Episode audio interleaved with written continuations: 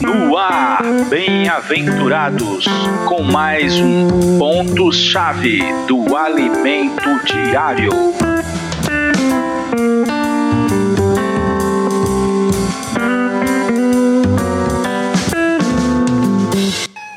Olá, meu amigo bem-aventurado, minha amiga bem-aventurada, Jesus é o Senhor. Continuando a semana 3. É, título da semana, para a gente ficar dentro do foco, é Cristo, nosso Cordeiro Pascal. Vamos entender nessa semana o que é a verdadeira Páscoa. Tem muito a ver com a nossa vida. Não é um, um, um mero, uma mera data comemorativa. Vamos. O título de hoje, de terça-feira, é A Falta de Sensibilidade ao Pecado. 1 Coríntios 5, versículo 1 e 2. Diz assim: Geralmente se ouve falar que há entre vós imoralidade, imoralidade tal, como nem mesmo entre os gentios, isto é, haver quem é, se atreva a possuir a mulher de seu próprio pai.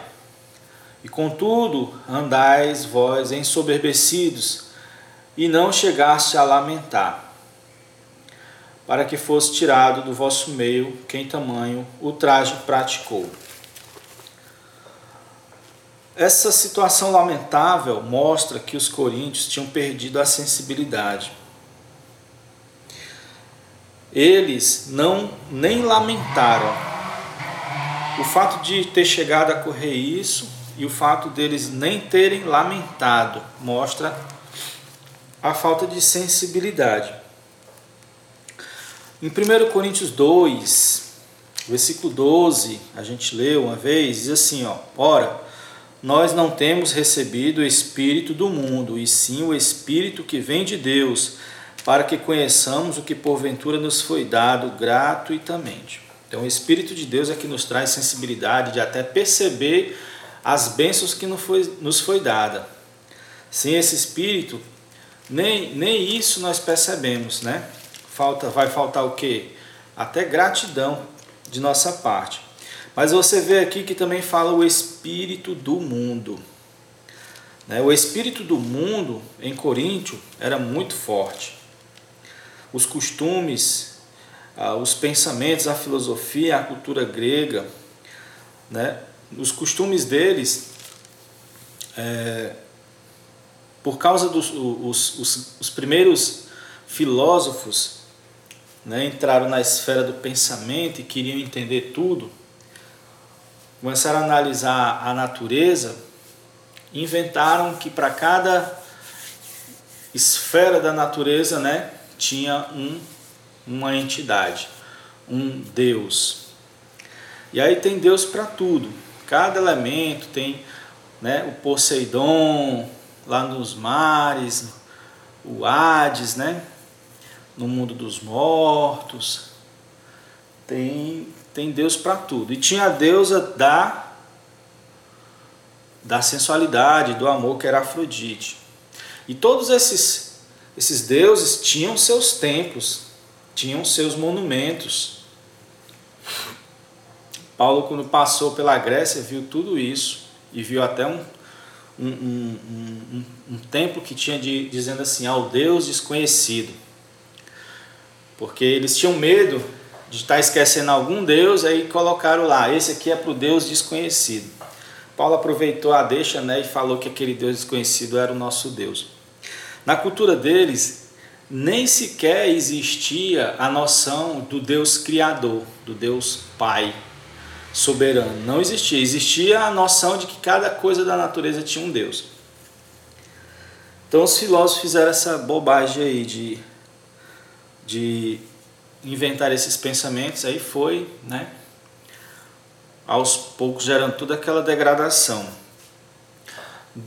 Desses templos, tinha, da, de cada deus, tinha um, os templos da deusa Afrodite, E tinha as sacerdotisas, eram mulheres. Eram iniciadas desde criança. E eram muito fiéis àquilo, né?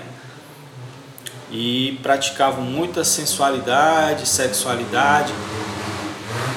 Tinha dias que elas desciam, saíam dos, do templo, iam é, se prostituir para arrecadar dinheiro para manter as coisas do templo e também se prostituíam para adquirir é, mais é, fiéis para religião, né?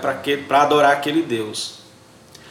Não é estranho você, Paulo mandar uma carta para irmãos e nessa carta dizer assim: Não sabeis vós que o que se une a uma prostituta se faz um com ela? Tem esse versículo em Coríntios. Ele mandou para os irmãos de Corinto. Por quê? Porque os irmãos de Corinto estavam sofrendo até esse tipo de influência. Por quê? Porque era muito natural, era normalíssimo para eles, mas para Deus é não é normal, é anormal.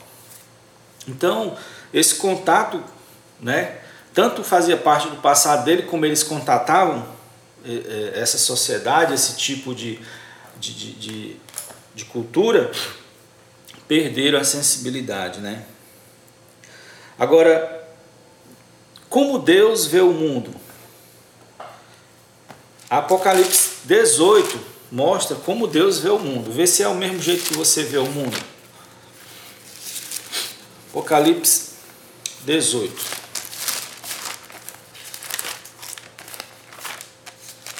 Versículo 2 e 3.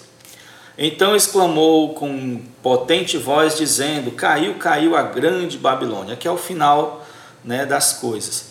E se tornou morada de demônios, covil de toda, covil de toda espécie de espírito imundo, e esconderijo de todo gênero de ave, ave imunda e detestável. Pois todas as nações têm bebido do vinho do furor da sua prostituição.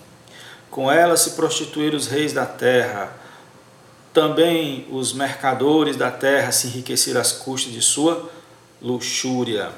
Então aqui é como Deus vê o mundo, né? Essa Babilônia aqui, essa grande meretriz representa o mundo, a parte é, material do mundo, né? Tem a outra parte, a parte espiritual é, também, mas aqui representa essa parte material. E veja que ela é um covil de demônios, coisas horríveis. Acontece lá, né? Gênero, é, é, esconderijo de todo gênero de ave imunda e detestável. Aqui não são aves, animais realmente, né? São seres.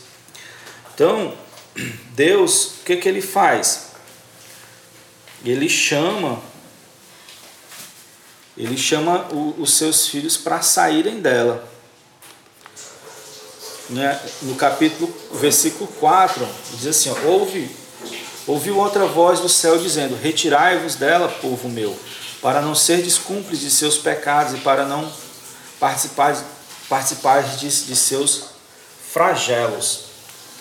Você sabe que Deus chamou a gente uma vez para sair do mundo. Daí surge até o nome igreja. Igreja em grego é eclesia. Eclesia era, quer dizer, chamados para fora.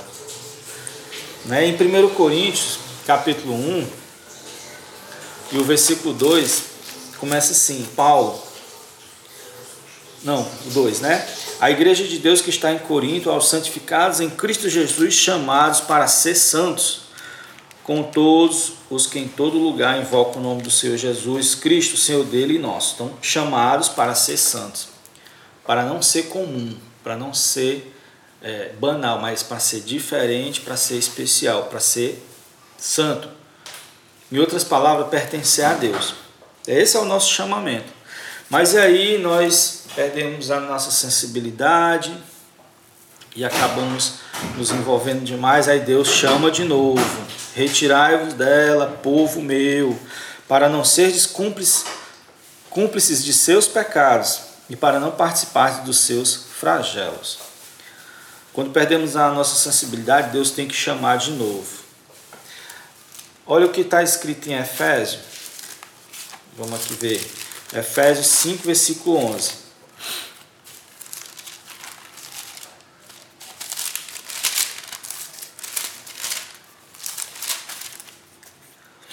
Diz assim: E não sejais cúmplices, não sejais cúmplices nas obras infrutíferas da terra, antes, porém, reprovai-as.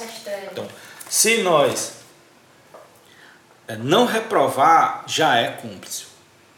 Praticar, pior ainda, né? Então, não sejamos iguais às pessoas do mundo. Somos separados para Deus, pertencemos a Ele certo? Se você gostou dessa mensagem, deixe um comentário. Incentive mais pessoas a ouvir essa palavra. Amanhã nós vamos ver o que é andar na luz e o que é andar nas trevas. Quem anda nas, na luz, aliás, quem anda nas trevas pratica atos que até ela mesma tem vergonha e esconde, né? preferindo escondê-los e ficar longe da luz. Ao contrário de quem anda na luz, né?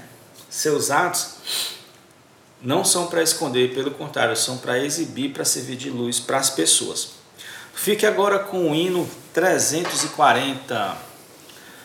Rumine também através desse hino para a palavra penetrar mais ainda no seu ser. Jesus é o Senhor e até amanhã, até o próximo episódio.